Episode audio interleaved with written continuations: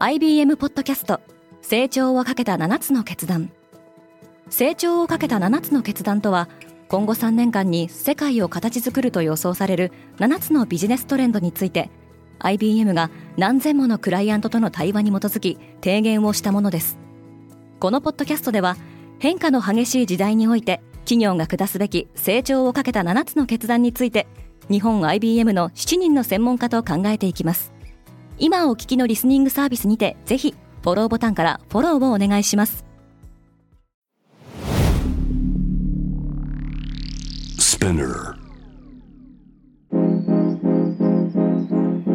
おはようございます。荻野かなです。6月19日月曜日。世界で今起きていることチャット GPT をはじめとする生成型 AI がブームを巻き起こしてから半導体人気が続いています。生産拠点をめぐる世界地図が大きく変化しそうです。このポッドキャスト「デイリー・ブリーフ」では世界で今まさに報じられた最新のニュースをいち早く声でお届けします。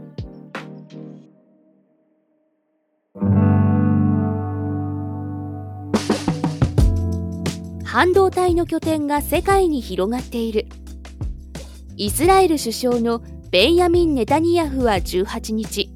アメリカの半導体大手のインテルがイスラエルに新工場を建設する予定であると発表しました。新工場は2027年に操業を開始する予定で250億ドルという予算規模に対しネタニヤフは過去最大の国際投資だと称賛しています。一方で同じくアメリカの半導体大手のマイクロンは先週金曜インドに新工場を設立する予定だと報じられているほか中国への投資を推進していく方針を示しています。米中はお互いに膝を突き合わせて議論した。中国北京を訪問中のアメリカ国務長官アントニー・ブリンケンは18日中国外交部長のチンガンとの会談に臨みました。会談は7時間半にも及び BBC 他の報道によると会談では両国ともに率直な協議が行われたと報じられています。ブリンケンの中国滞在は2日間が予定されており本日19日には中国の外交トップワン・イーとの会談に臨みます。国家主席のシー・ジンピンとの会談の可能性も報じられていますがアメリカ中国の関係が修復に向けて大きく前進するか明るい兆しは見えていません。欧州各地でプライドパレード。プライド月間の半ばとなる先週末は欧州各地でプライドパレードが行われました。ポーランドの首都ワルシャワで土曜日に行われたパレードには数万人が参加し政府が進める性的マイノリティへの差別的な政策に抗議しています。オーストリアのウィーンでは日曜日に30万人以上が目抜き通りのリングシュトラーセを練り歩きましたが反対派による妨害行為もあり治安当局はパレードへの攻撃を計画したとして14歳と17歳20歳の男3人を逮捕したと発表しました。一方ギリシャ系とトルコ系の住民による紛争のために南北に分断されたキプロスでは首都ニコシアの干渉地帯で南北合同のパレードが行われました。このパレードにはギリシャ系とトルコ系だけでなくアフリカ系やフィリピンの移民コミュニティも加わり LGBTQ の権利拡大を訴えています。フロリダのオレンジは高級品になるかもしれない。オレンジなどの生産地として知られるアメリカのフロリダ州で今シーズンの柑橘類の収穫量がここ1世紀で最低レベルになる可能性が出てきました。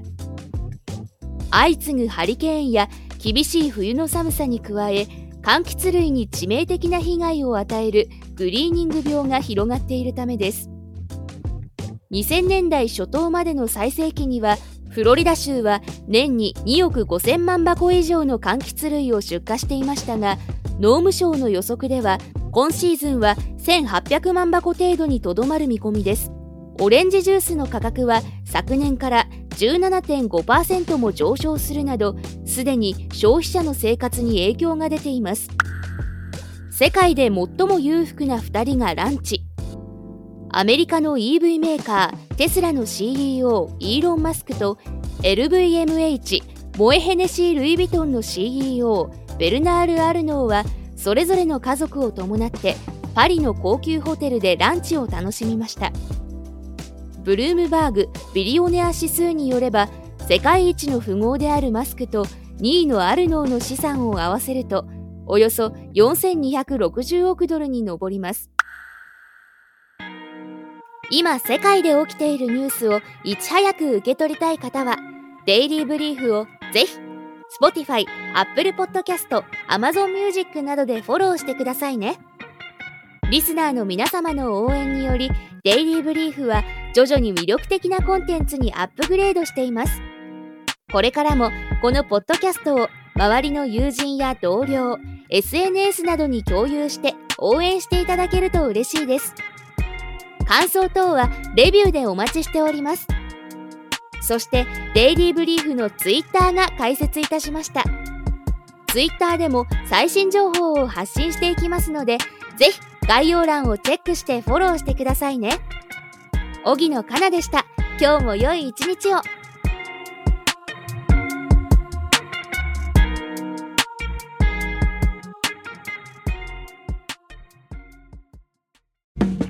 リスナーの皆様より多くのリクエストをいただいている話題のニュースを深掘りしたエピソードを週末の有料版で配信中です。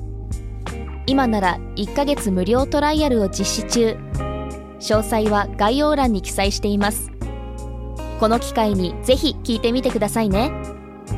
感想ご意見もお待ちしています。